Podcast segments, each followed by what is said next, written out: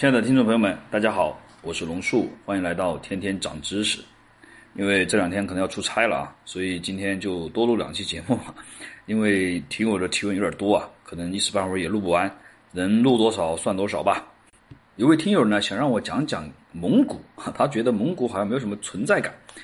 啊。这个确实，我之前在有一期节目里面，如果大家细心的话，可以去翻一翻啊。其实已经讲过蒙古了。那一期的标题我记得好像是世界上最安全的国家，当然那期节目更多的是从军事上的角度去讲啊。那既然听友有这样一个要求，那我就讲讲呗，反正我也是最爱听友的人了，没有之一。啊，在这个世界上，其实我们一共有两百多个国家和地区啊，但是在全球范围内最具有影响力的，其实掰着手指头数，也就无外乎中国、美国、俄国啊。如果还要算上欧洲的话。在地区呢，有影响力的也不到十几个国家，比如说像土耳其啊，经常大出风头，它的影响力呢也能够辐射到中东、东地中海沿岸，还有一系列的突厥系、伊斯兰系的国家。但是对于东亚和南美这些地区呢，它就鞭长莫及了。所以，如果要按这个标准去跟国际性影响力的大国和地区性影响力的大国相比的话，那蒙古它不是好像没有存在感，它是真的没有存在感。熟悉蒙古啊，可能更多的是因为郭德纲的相声啊，因为它里面有一个段子，说于老爷子啊是蒙古国海军总司令。蒙古国还真的有海军啊，但也就是一两条船、七八条枪，只具有象征意义。从地理大发现到现在，海权国家其实一直都具有优势的啊，因为海权国家控制航道、贸易节点，然后在全世界范围内呢进行贸易往来，将全球各地的财富源源不断的运回本国，促进资本的原始积累。但是蒙古恰恰就不是一个海洋国家，相反，它是一个内陆国家，没有海岸线，而且它是世界上第二大的内陆国家。当然，它不是第一大啊，第一大是谁呢？大家猜一猜，第一大是哈萨克斯坦，国土面积两百七十二万平方公里左右。而蒙古呢，虽然是第二大，它也有一百五十六万平方公里左右啊。所以它是内陆国的话，就导致了它和世界的交流不便利啊，贸易不发达。另外呢，蒙古国只有中俄两个邻国，你说蒙古要怎么做才能在东亚或者西伯利亚地区获得影响力呢？疫情期间啊，蒙古国送给中国三万只羊作为礼物啊，这更是一种示好的表现。中国是世界上最大的制造业国家，对原材料的需求十分旺盛，而蒙古国内的矿产资源、畜牧资源非常丰富，所以对中国具有极高的市场依赖。在东亚这个地区，即使没有中国，还有日本、朝鲜、韩国等等，所以蒙古国的存在感还不如这几个国家。那为什么蒙古好像给很多的朋友一种应该具有存在感的印象呢？那是因为大蒙古国的历史滤镜啊。毫无疑问，成吉思汗以及后代建立的大蒙古国是蒙古族的巅峰。但是啊，我们要明白，这只能存在于冷兵器时期。蒙古族凭借战马的机动性能东征西讨。啊，现在的工业化国家的武器科技已经十分发达，不再是血肉之躯能够抵挡。而且蒙古国内也只有几百万人口啊，人力资源也是严重不足的，并且在苏联解体以前啊，蒙古虽然没有成为其加盟国，但是也是全面倒向苏联的。蒙古传统的回鹘文字被改编成了西里尔字母，而国内更是有大批的苏联军队。这样的国家能具有影响力吗？蒙古在当时也就是中苏之间的缓冲国。是战略的缓冲地，在中苏蒙三方当中，最没有讨价还价权利的，就是蒙古了。他自己其实就是棋子，翻身做不了棋手的。而且在这个过程中啊，他对中国还是非常警惕的哈。他的对中国的这种关系要远远差于对苏联的关系了而且在全球化过程中啊，出现了国际产业大分工，比如说美国就是为最顶尖的消费国、科技国负责研发和消费的。占据了大头的利润啊，同时人民生活水平非常高。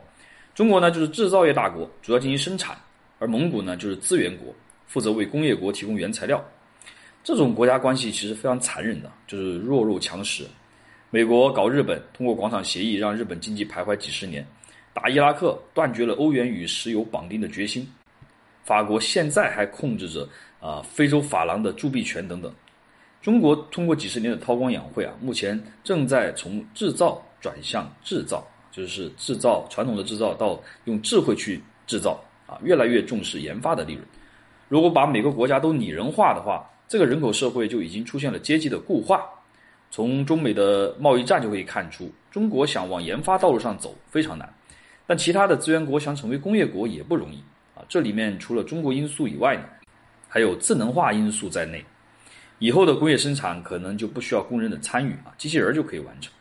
但是蒙古国一没有足够的人才储备啊，二也没有广阔的消费市场，三也没有高端的科技支持。那在未来的科技竞争当中没有任何优势，那怎么还能崛起呢？换句话说呀，不仅现在蒙古国在国际上没有存在感，未来也很难有存在感。因为一个国家想要在国际或者地区有存在感，军事、经济、文化、人口啊这些因素啊。等等因素是缺一不可，就比如美国有遍布全球的军事基地，横行世界的好莱坞大片啊，中国呢是全球最大的消费市场，有阻止域外势力干涉地区事务的军事能力。俄罗斯呢保留了世界上最大的核武库，对中亚、东欧和高加索地区有极高的控制力。欧盟作为一个政治实体啊，在非洲、印度以及南美等地区的影响力也不容小觑。那蒙古只是说历史上有一些昙花一现的辉煌，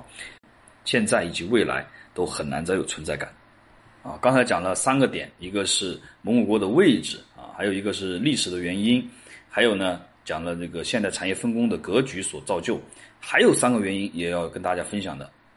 第一个原因呢就是穷啊，不管你位置再偏啊，只要你富有发达啊，一样有存在感啊，有一样会让人向往，比如说挪威啊、冰岛，对吧？第二个原因啊，我觉得它比较作啊。作为漠北蒙古的后裔，蒙古国从一六九一年纳入中原王朝的版图，但随着沙俄的渗透和入侵啊，蒙古在一九一一年辛亥革命爆发后脱离了咱们中原王朝。随后呢，徐树铮虽然在一九一九年武装收复了蒙古，但是因为北洋军阀混战，更因为十月革命以后苏联逐渐站稳了脚跟，所以蒙古于一九二一年再次脱离了北洋政府，成为了苏联的附庸。苏联的统治时期，为了彻底的分化蒙古啊。斯大林从政治、经济、文化、思想、军事等领域对蒙古进行了全方位控制，甚至包括要求蒙古高层与苏联人通婚，使蒙古完全倒向苏联。一九四五年二战结束前夕呢，苏联强迫南京国民政府承认了蒙古分立。一九六二年，在美国压力下，蒙古还进入了联合国。虽然苏联解体以后，俄罗斯一蹶不振，蒙古终于获得了宝贵的喘息机会，但此时的蒙古已经完全成为我们最熟悉的陌生人了。虽然在能源出口上不得不依赖我们，但蒙古似乎总有更多自己的想法。比如，零八年全球次贷危机爆发以后，我们成为了蒙古的最大外资国，蒙古经济呢也在我们的支持下开始腾飞，被很多专家惊呼为下一个迪拜。然而，二零一二年蒙古一则限制外国投资法出台，导致我们几乎血本无归，蒙古的所谓经济奇迹也戛然而止。那蒙古为什么要出台这个法律？估计他们还是对中国充满了恐惧啊，这些很复杂的因素啊，生怕我们主导了他们，甚至是重新统治他们了。今天的蒙古因为苏联的影响积重难返，还有刚才我们讲的惧怕作为昔日宗主国的我们的反噬，对我们始终保持了极高的警惕和仇恨。但他们区区三百万人口，注定也翻不起什么浪花了。最后啊，它的这个地理条件也真的很差，因为它是基本上算是大戈壁啊。是地球上最大的一块戈壁地带，